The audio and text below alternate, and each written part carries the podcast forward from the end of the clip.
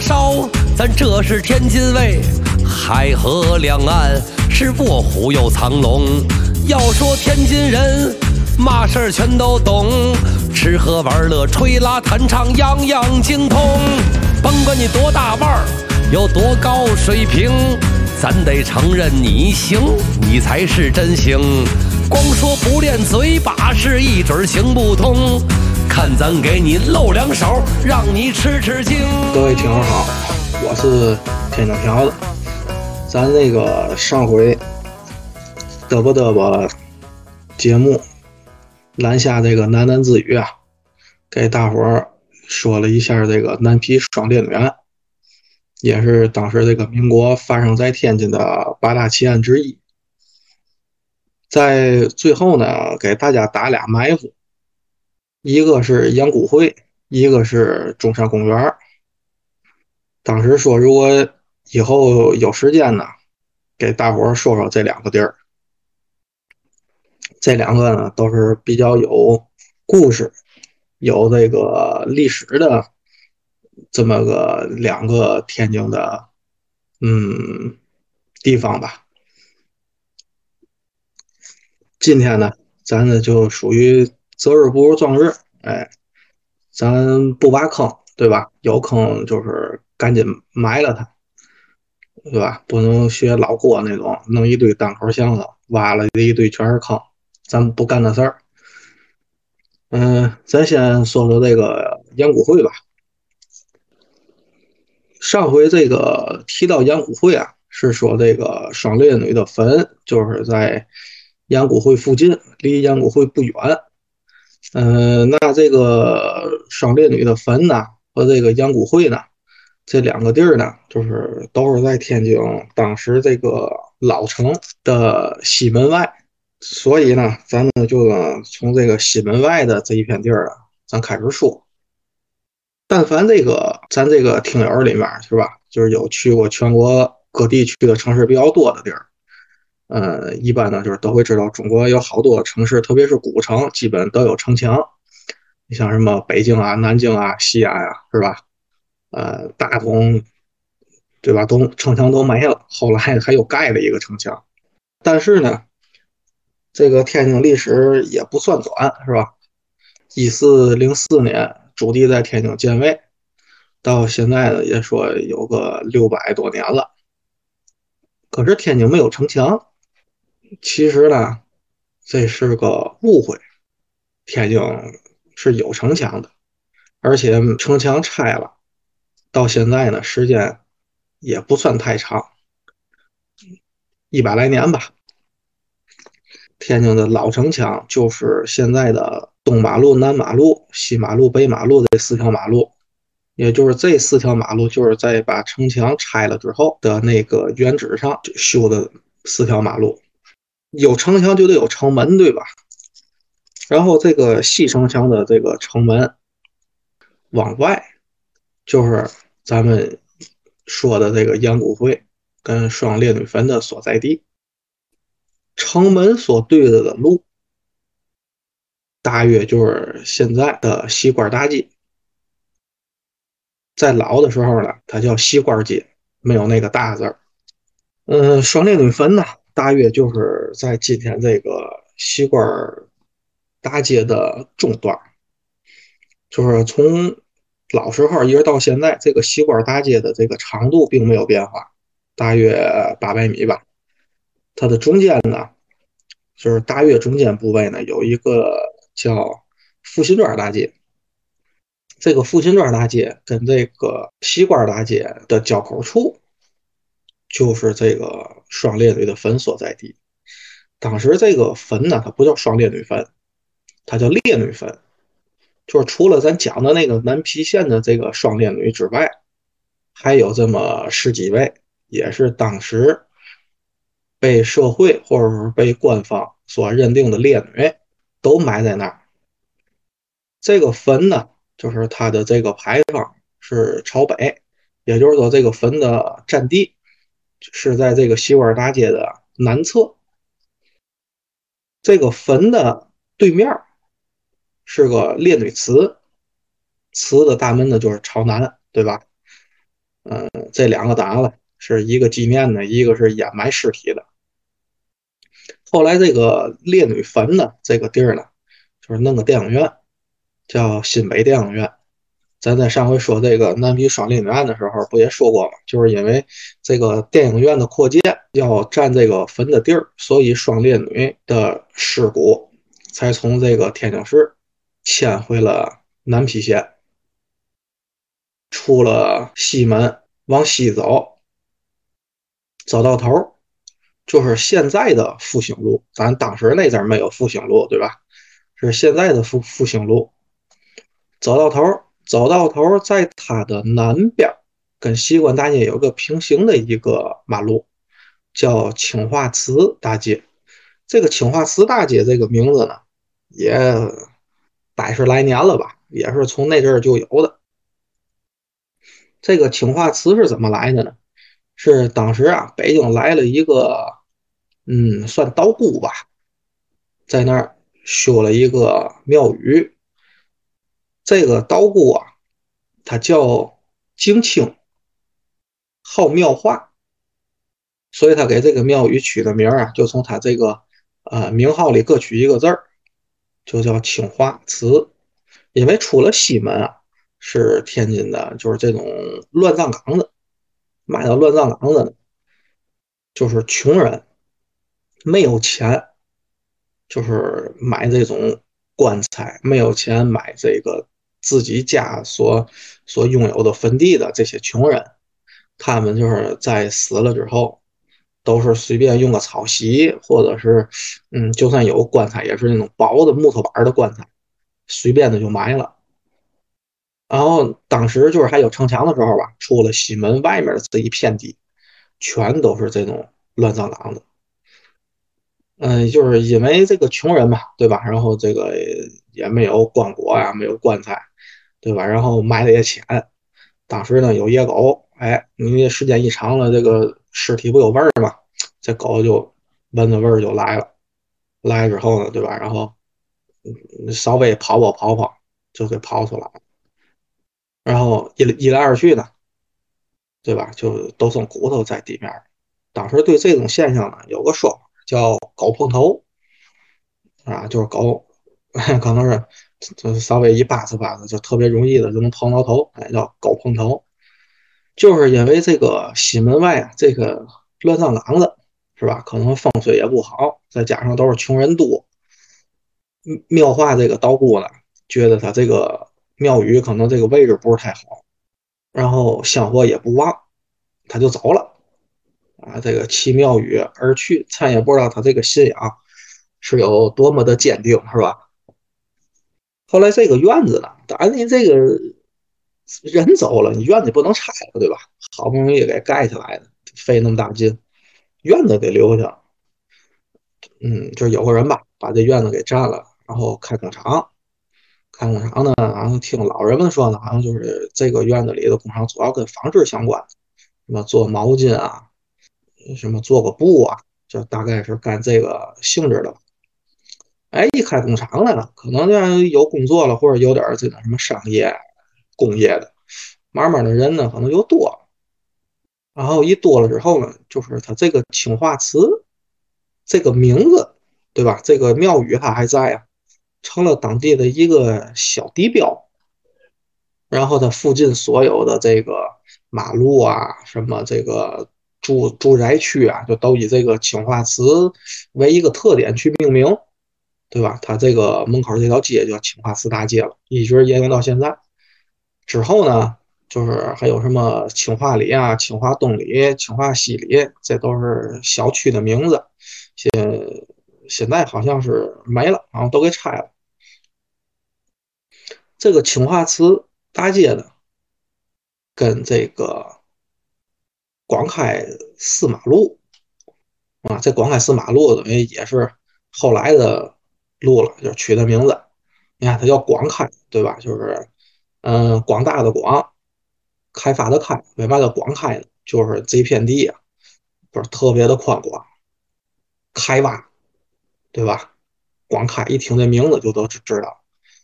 这个四马路跟复兴路其实是同一同一条道，以西开大街就是为一个界限吧，北北边叫复兴路，南边叫广开四马路。这个清华祠大街跟广开四马路的这个交口，现在还有一个三层的楼房，挺小的，挺破的。这三层的楼房呢，叫杨谷会三三十三栋。你看啊，就是那一片儿，现在只有这一个楼叫叫杨谷会三十三栋。那有三十三栋，肯定就是你得是从一开始排的吧。至于后面还有没有三十四、三十五，那不好说。但最起码你当初得有一到三十二吧。呃，这个一到三十二肯定不会离它特别远，都得挨着，对吧？就是这个杨谷会三十三栋这个所在地，就是可以推测出来，当初的这个杨谷会的会址应该就在它附近。后来呢，因为我呢不是在那边长起来的。我也是后来就是有个小伙伴吧，在那边住，问了他，他说他小的时候就在这个三十三栋的北边，有这个杨谷会胡同跟杨谷会东胡同，这按照常识对吧？肯定就都知道了，这个杨谷会会址肯定就在这两个胡同之间，对吧？这个胡同的大概位置，呃，就是这个西开大街到了这个。复兴路跟那个广开寺马路这条马路再往西呢，现在叫西叫西营门大街，好像是等于就是跟西格大街是在同一条线上的，就是在这条马路的南边。也就是说，这个杨谷会的这个会址、这个旧址跟这个双烈女坟应该是在同一条线上。地理位置呢，大概就是这么回事儿，对吧？嗯，杨谷会怎么来的？它是干嘛？杨谷会这名儿啊，就是掩埋的掩，骨骼的骨，会就是表示一个组织的，对吧？开会的会，它这个作用或者说它所干的事儿，就是跟它的名字一样。就是掩埋骨头的，什么骨头？死人骨头。什么死人骨头？刚才说了，这一片地是老天津的乱葬岗子，对吧？都是穷人的骨头，被狗扒出来的骨头，掺掺这一地，对吧？哪儿都有，就是掩埋这些骨头的。嗯，掩埋这个穷人骨头，这个算是一个。以现在的话说呢，等于叫做非营利组织、民间慈善组织，对吧？在当时呢，在当地有名有望的士绅啦，或者是嗯具有某些官方背景的呀，出钱，然后组织人组组组组织一些什么物，去干这些行善积德的事儿。在天津呢。就是从事这这个善举的组织的，并不是杨谷会这一家。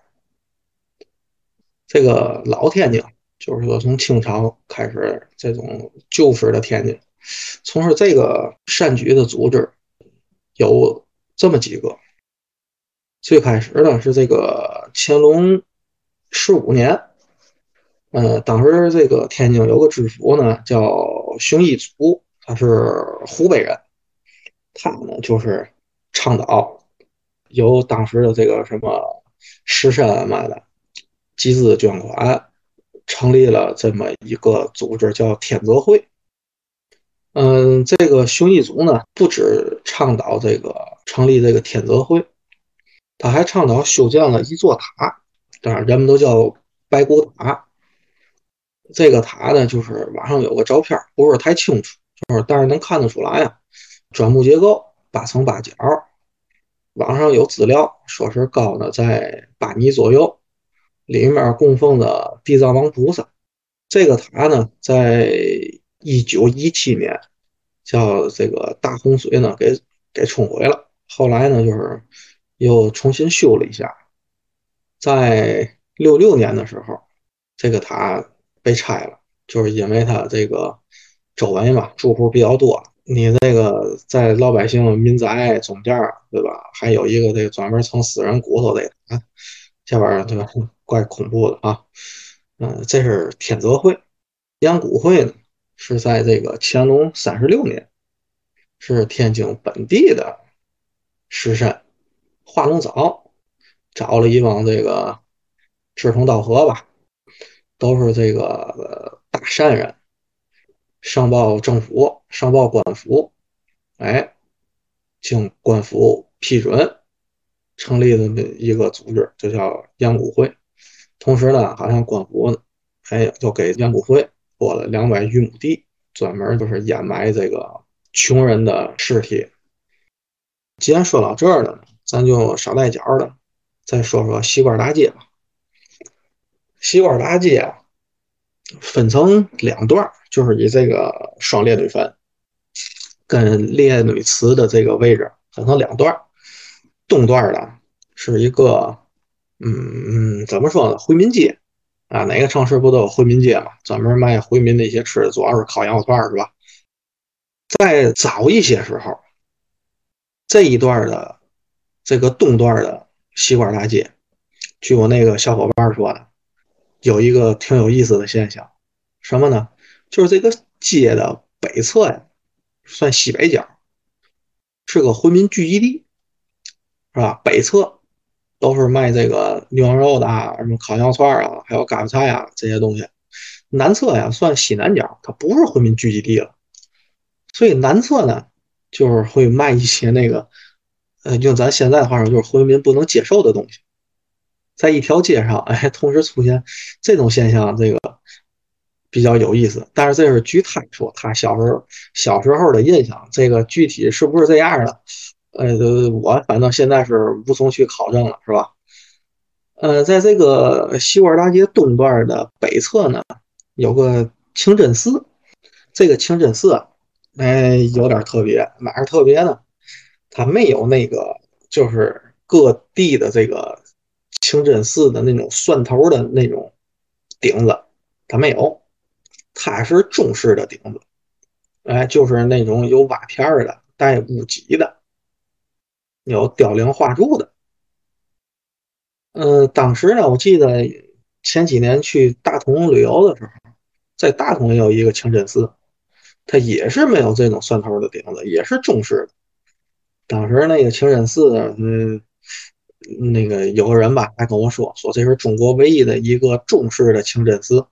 当时我也没好意思去去跟他进行辩驳，因为咱是游客嘛，对吧？你跟人家在那儿抬抬杠干嘛？没有意义。呃，具体这个全中国还有没有第三座是这样的？就这种风格中式风格的清真寺，我不知道。但至少不是他说的大同那是唯一的啊，天津这就有一个。嗯，西开大街这是东段，西段，西段呢是鬼市儿，嘛叫鬼市儿呢？就是这个穷人啊，他都是比较节约嘛，没有嘛经济来源，对不对？所以就是这个东西我用完了，我没用了，然后我拿来卖，叫有用的人去去接着用，但是卖的非常便宜。这个市场呢，一般都是在天蒙蒙亮或者天快亮的时候，大伙都出来卖；天大亮，然后就都撤了。就是因为这个时间上的原因，好像都是在黑天，就是在夜里卖啊。人们就是戏称叫鬼事儿。啊，还有种说法，就是什么在这个时候啊，周围因为是乱葬岗子吧，对吧？可能就是会有一些那种磷火，对吧？就是那种磷。磷元素就是燃点低嘛，然后好像都是跟那种鬼火似的，所以叫鬼事儿。这个鬼事儿呢，在天津市呢，好像就是说有好几个地儿，什么天宝街呀、长江道啊，是吧？还有就是都是在南开那一片儿吧，有好几有好几种说法，可能是不同时期，然后这个平民聚集地可能变了，鬼事儿也就跟着变了。关于杨谷会呢，它的这个历史啊，嗯，基本上就这么多。你现在要是再在这个天津地图，就是高德地图、百度地图上再搜杨谷会呢，只能搜出来三个地儿一个是杨谷会耀阳豆腐总店，嗯，现在的位置就在这个富春庄大街的北侧吧，嗯。按照老的时候的位置说，等于就是在这个烈女坟的东边。还有一个呢是杨谷会李记熏头肉，它的位置呢大概就是在杨谷会胡同的附近，应该是离杨谷会会址特别近的这么一个地儿。再有一个就是那个杨谷会三十三号楼了，这个我估计可能过不了多长时间，这个楼估计也没了。如果这个楼没了，然后这两个店铺再因为什么原因，什么买卖不好什么的，如果以后也没了，那燕谷会留在咱这个现实里的痕迹，估计就找不到了，就只能在历史文献里去寻找燕谷会的信息了。燕谷会呢，咱就说这么多。再说说中山公园吧，中山公园可说的比杨谷会就多得多了。先说一下它的地理位置吧，因为这个还是比较清晰的。毕竟中山公园现在还有，只是规模小了。中山公园啊，现在就是在这个河北区中山路的。南侧吧，就叫南侧吧，因为天津的路都不是正方向的。他当时这个所在地是叫河北新区。为嘛叫新区呢？是清政府在天津市建立的一个像类似于开发区这种性质的这么一片区域。要那么说呢，这个挺有意思。也就是说，现在这个天津市的河北区啊，是中国啊第一座开发区，算开发区的鼻祖了，国家级的啊。哎，当时建这个新区，对吧？嗯，这个要想富先修路嘛，是吧？这个修了一条路，也是最宽的，当时比天津市这几个租界里面的路。都宽，叫大经路，也就是现在的中山路，跟大经路呢平行的，就是什么二经路、三经路。现在这些路名都改成了叫二马路、三马路、四马路，一直往后数，哎，一直到八马路、九马路。在天津市有很多以数字命名的马路，唯独这几条。是纯数字没有前缀的，其他的就是什么南开二马路、三马路、四马路，广开二马路、三马路、四马路都有前缀，只有河北区现在的这几条马路没有前缀。为什么说这个中山公园可以说的多一点呢？就是我呢想给大伙儿介绍一下这个河北新区。嗯，太大的范围咱也不说，咱就说说这个大经路，也就是现在的中山路附近吧。这个附近比较有名的，在当时就是有一个直隶总督府，就是现在的金刚公园还有造币厂，造币厂旧址现在还有，还有当时的天津女子学校，嗯，大概就是在现在的天津美术学院的位置，在这个嗯总督府的后边吧。就是它的北边有一个李公祠，现在的有条马路，就是河边上马路，叫李公祠大街。这个李公祠呢，就是为纪念李鸿章修的这么一个祠堂，所以叫李公祠。李公祠呢，这个位置可能我那么说，大伙儿这个不是多有位置感吧？我这么说，您就好理解了。李公祠大街。这李公祠门口的这条马路，李公祠大街，就是天津之眼下面的海河边河北区这一侧的那条马路。我这样说，大伙儿应该在网上一搜“天津之眼”，就知道是哪一条了。然后刚才咱说的这些大经路、二经路、三经路呢，是总体是这个西南向东北的走向平行的。那跟它垂直的呢，就是西北跟东南走向的这些马路的命名有点意思。刚才那些数字它不叫经，对吧？在中国就是有经就有纬，相互交叉垂直，对吧？所以呢，这些垂直的马路它都叫什么什么纬路。那什么纬路呢？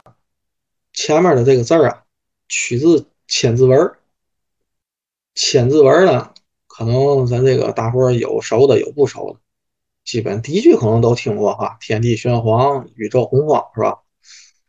嗯，这些路的名字呢，就是以这个千字文这些字儿取的。从海河边开始，也就是从原来临近这个天津老城的这个方向往远处走，它的这个依次的名字呢，都命名叫天纬路。地纬路、原纬路啊，就是为什么不叫玄纬路呢？不天地玄黄吗？是因为取名字的时候它是清朝，就是它得避讳皇上的名字。皇上那康熙不叫玄烨吗？所以你不能叫玄，你得叫元。不是因为取这个路是改，是在清朝时千字文就改，叫天地元皇，宇宙洪荒。嗯，所以咱这个路呢就叫原纬路，然后黄纬路。鱼尾路、昼尾路没有洪荒，为什么呢？洪荒这俩字儿不太好，是吧？有洪水，有荒凉，不好。它是在这个千字文取这个好的字儿。宇宙完了就是日纬路、月纬路。咱这个有兴趣的可以对应千字文去看啊，就是日纬路、月纬路，再往后就是辰纬路、巳尾路。然后呢是绿纬路、吕纬路、条纬路。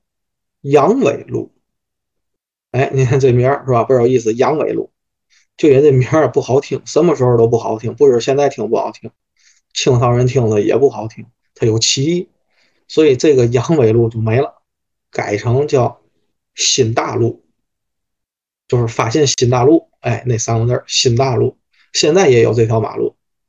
再往后就是这个新大陆，也就是说曾经的阳尾路，它的旁边。就是昆纬路、港纬路，后来呢，在近代呢，因为这个拆迁也好、扩宽马路也好，又修出来了金纬路和祥纬路，这些字儿都取自千字文，这也是算是一种文化的积淀吧。河北新区呢，不想展开这么多，咱以后呢，再有机会就是给大家介绍介绍这个金刚公园啊。李公祠啊，对吧？啊，包括就是附近呢，离得不是太远的，还有李叔同的故居啊。李叔同在出家前就是弘一法师嘛，出家前他是天津人，哎，他就在海河边住。河北新区呢，就说这么多，咱主要是说中山公园吧。这个中山公园啊。最早最早，就是在这个清朝初年的时候，是一个叫张林的大盐商，盐商基本就是红红顶商人范畴的，那都是很有钱。是这个大盐商张林的私家园林，当时在天津呢，反正就是特别牛逼，哎，是最牛逼的，嗯，然后呢？这个红顶商人呐，对吧？大伙儿都知道，这你跟政府做做买卖，风险非常大，是吧？嗯，这个大盐商张林也一样，后来呢，就是也被这个罢官了，这个家道中落。直到他的曾孙，哎，又这个家道又中兴，中兴之后呢，然后再次衰败。他这个私有园林呢，私家园林啊，就改名了，叫思园庄。思考的思，源头的源。这个思园庄呢，就不再是那种像园林啊，这个这这种休闲啊，是吧？它变成一个家族墓地了。后来呢，就废了，这一片地儿就废了。直到这个。清朝光绪年间吧，就是一九零二年，袁世凯任这个直隶总督，兼北洋大臣。袁世凯就到了天津了。到了天津呢，就是又把这个荒废的这个地给征用了。征用干嘛呢？就是变成了劝业会场。你现在一提这个劝业场啊，都是和平路那个有个大铜钱儿咱之前咱说过是吧？这劝业场的名字还是华世奎手书的。但是在当时啊，这个劝业会场啊，是在这个现在的中山公园这片地儿。当然，这两个劝业场没有任何的关系。嗯，劝业会场全国哪儿都有，这是符合当时清朝一个，嗯，就是洋务运动啊这种发展工业的这种风气所办的这种场所吧。袁世凯在促成这个事儿的时候呢，呃，就开始修建各种的建筑啊什么的，到零五年才修完。修完了呢，里面呢就是说有什么博物馆了、陈列馆之类的东西。后来呢，就是改称叫河北公园，因为它是在河北新区，对吧？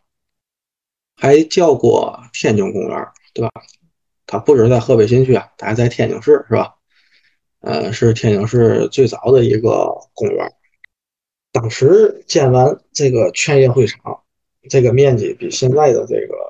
中山公园的面积可要大，嗯，现在呢，如果说是对这个当地这种地理位置比较熟的小伙伴呢，可能知道，就是在中山公园的正门，一直到中山路之间有个中山美食街，对吧？当时这个中山公园的正门是位于现在的中山美食街的那个牌坊那儿，当时没有牌坊。是四根柱子，也就是说，当时的中山公园门是在当时的大经路，现在的中山路上。现在的中山美食街，就是当时这个劝业会场两边的各种商铺啊，各种一些工业的一些办公场所啊，是这些东西。现在的中山公园的正门。也就是中山美食街的另一头，是当时劝业会场的一个钟楼。过了这个钟楼，才是里面的什么雕塑啊、园林，就是才是它公园的性质。所以说呢，现在的这个中山公园的面积啊，就比较小了。它不怕小是吧？它里面的东西好，咱就一个一个说。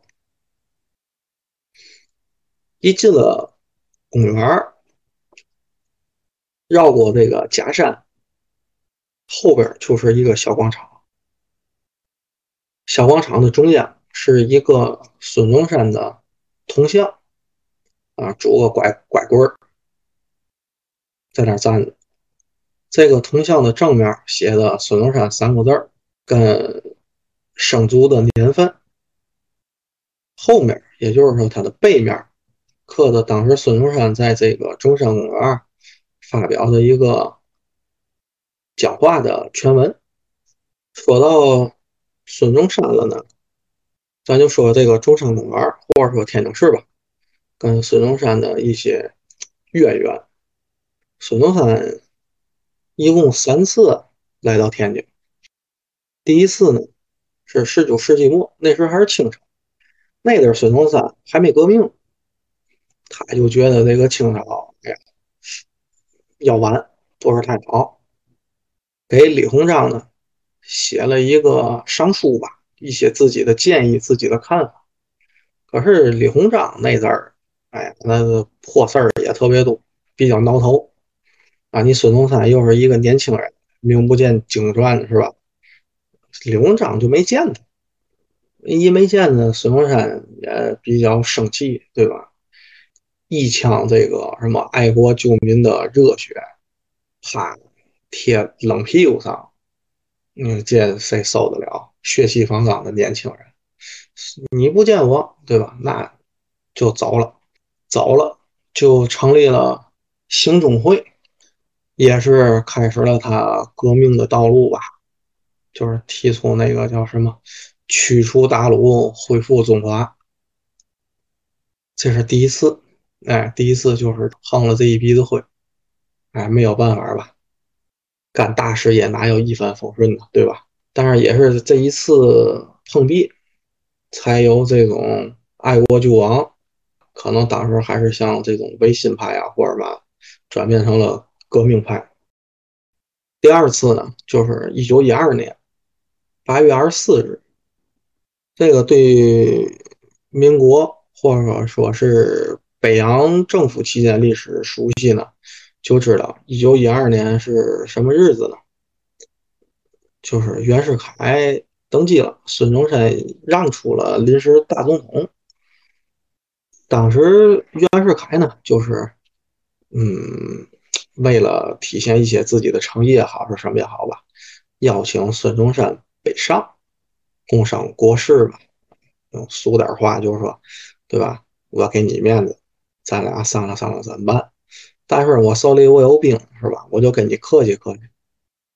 嗯，袁世凯呢，当了这个民国总统之后啊，是吧？他就是否定了共和制啊，虽然不是明面上，大伙就是心里都明白，是吧？孙中山呢，就是在北上经过天津的时候，在这个中山公园发表了一篇演说。这篇演说呢，啊，我就觉得还是挺好的，我给大家念念吧。晋吴国颇有南北界之说，其实非南北之界限，实新旧之界限。南方人不知共和政体为何物者，尚所在解释，盖因其无新知识，故一家之中，父新而子旧，子新而父旧，新旧之分家庭中尚不能免。唯望无道会同胞，随时随处用力开通，由一家及一乡、一县、一省、一国，于数年中，务使人人皆知共和之良美。至美洲十数国无不知共和者，以该州草魏之地，经白种人创造，其势较易。吴国数千年之专制，一旦变为共和，其诸多障碍，故属一种事。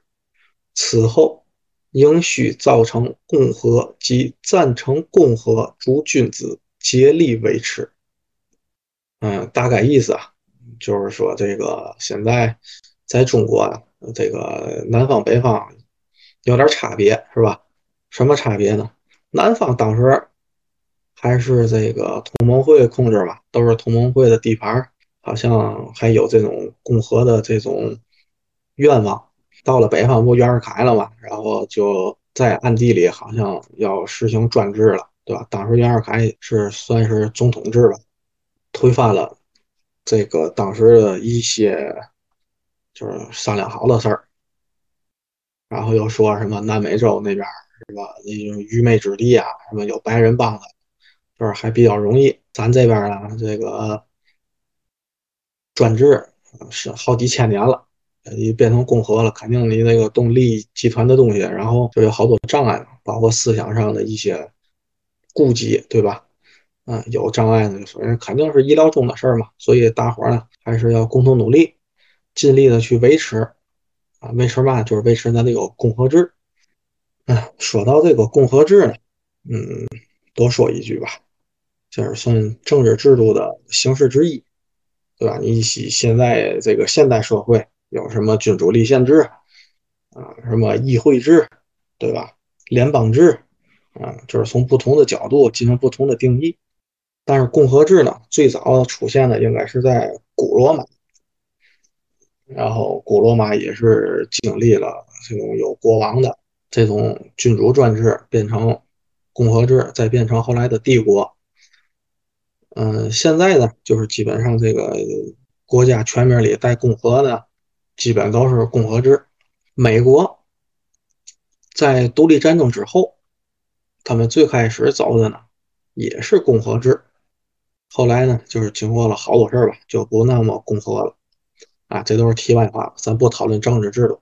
再来这个中山公园发表演讲，这个第二次来天津呢，孙中山呢就是还去了这个直隶都督府，啊，就是金刚公园，还去了广东会馆，对吧？他从广东那边出来的吧，啊，就是会见了同盟会的一些领导干部吧，还有广东的同乡。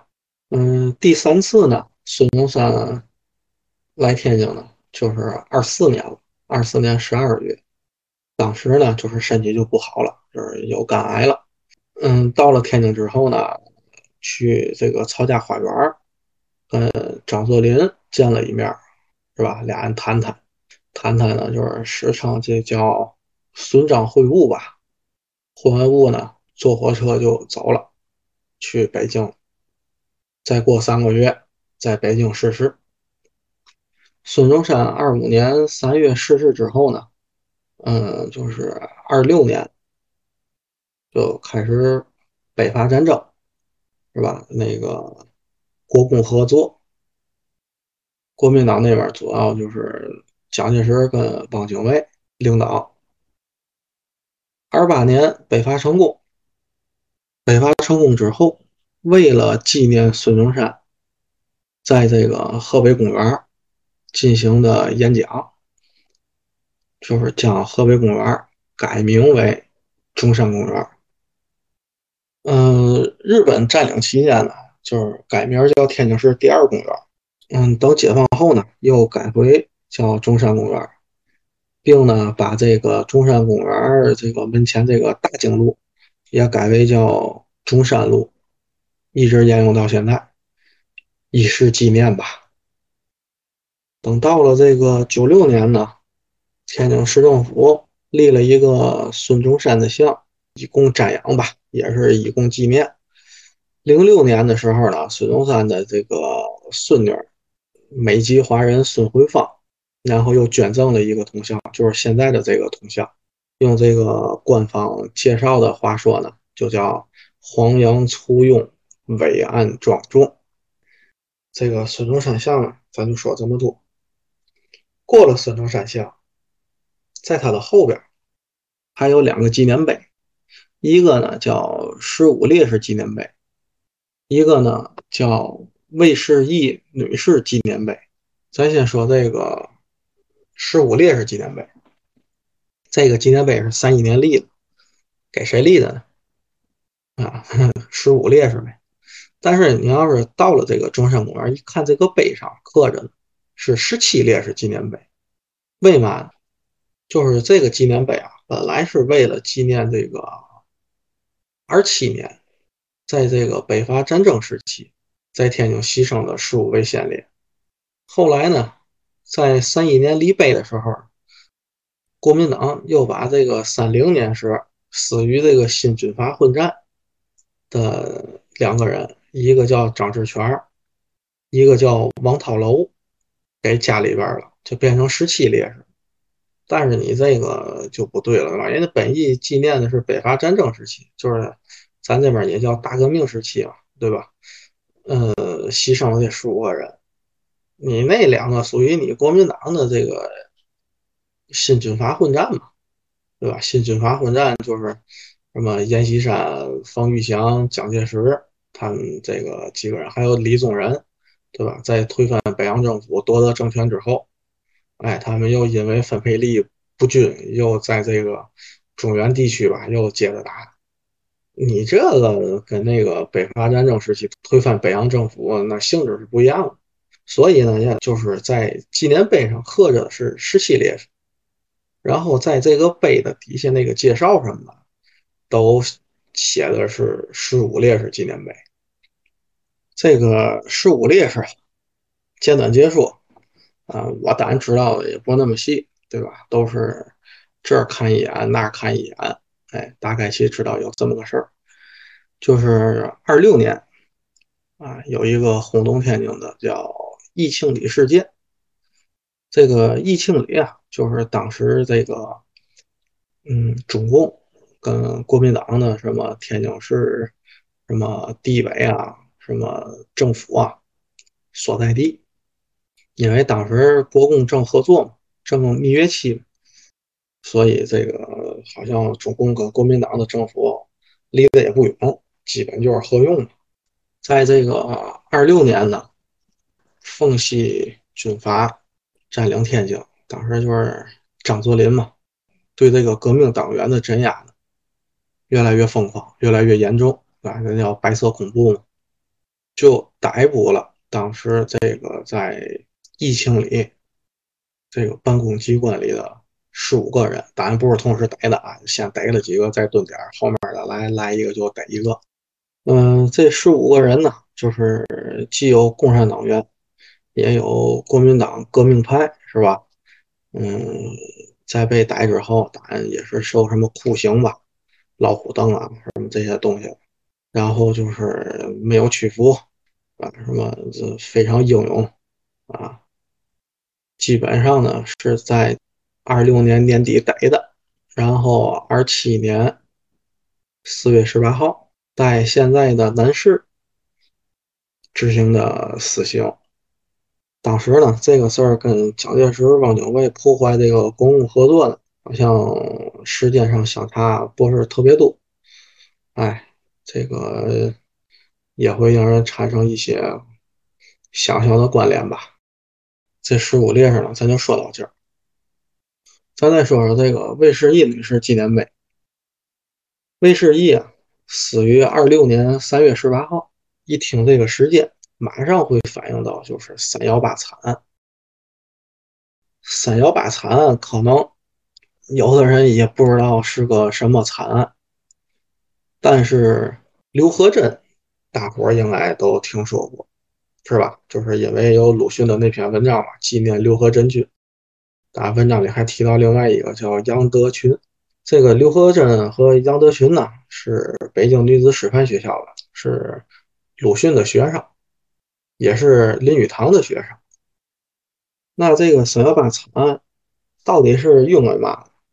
就是当时日本啊说要把这个大沽口炮台这个防军撤了，就把这个边防撤了。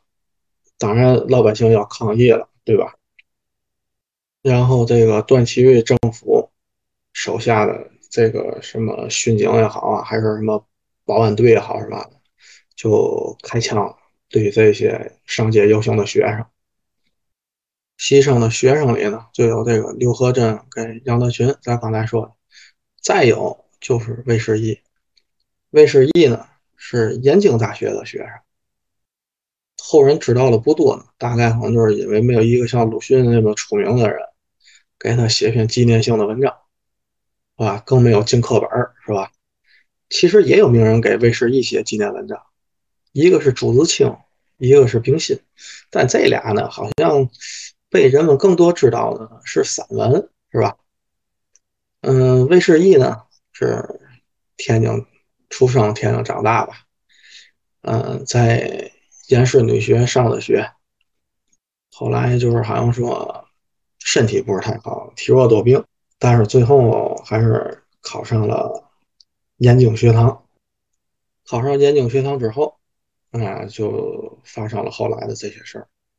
在二七年三月十八号一周年的时候，嗯，就是燕京大学吧，也就是现在的北京大学，呃，给魏世义立了个碑。这个碑呢，上面有一首诗。啊，我再给大家再念一下啊。巨度正不刚，城湖射鼠正跳梁。宫门叠雪见我凉，牺牲小戟中曲长。北斗无迥南齐阳，民心向背观兴亡。愿后死者常勿忘。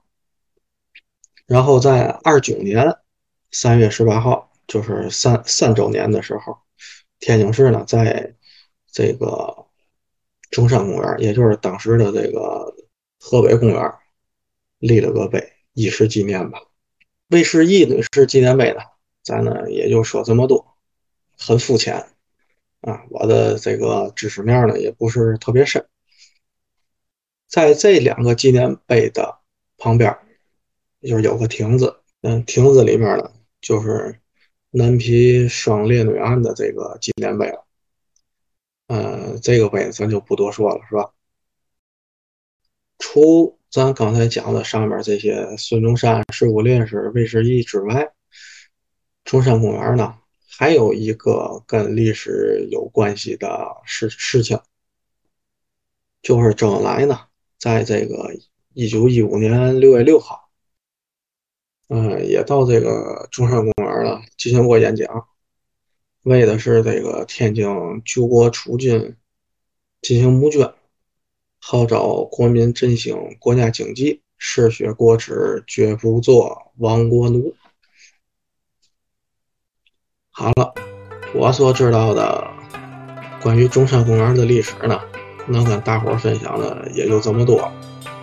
如果说的有不太准确的，或者是压根就不对的，呃，希望大家多包涵吧，多给指正，评论里给我指出来，互相学习。取长补短。如果您觉得这些小历史呢还有点意思，是吧？嗯，你就给点个赞，转个发，分享一下，关注一下，然后多给我点动力。完了，再给大伙儿带来一些其他的关于天津有意思的好玩的，或者是一些不太为人所知的。故事吧，好，谢谢大伙儿，今天就到这儿，下期再见。啦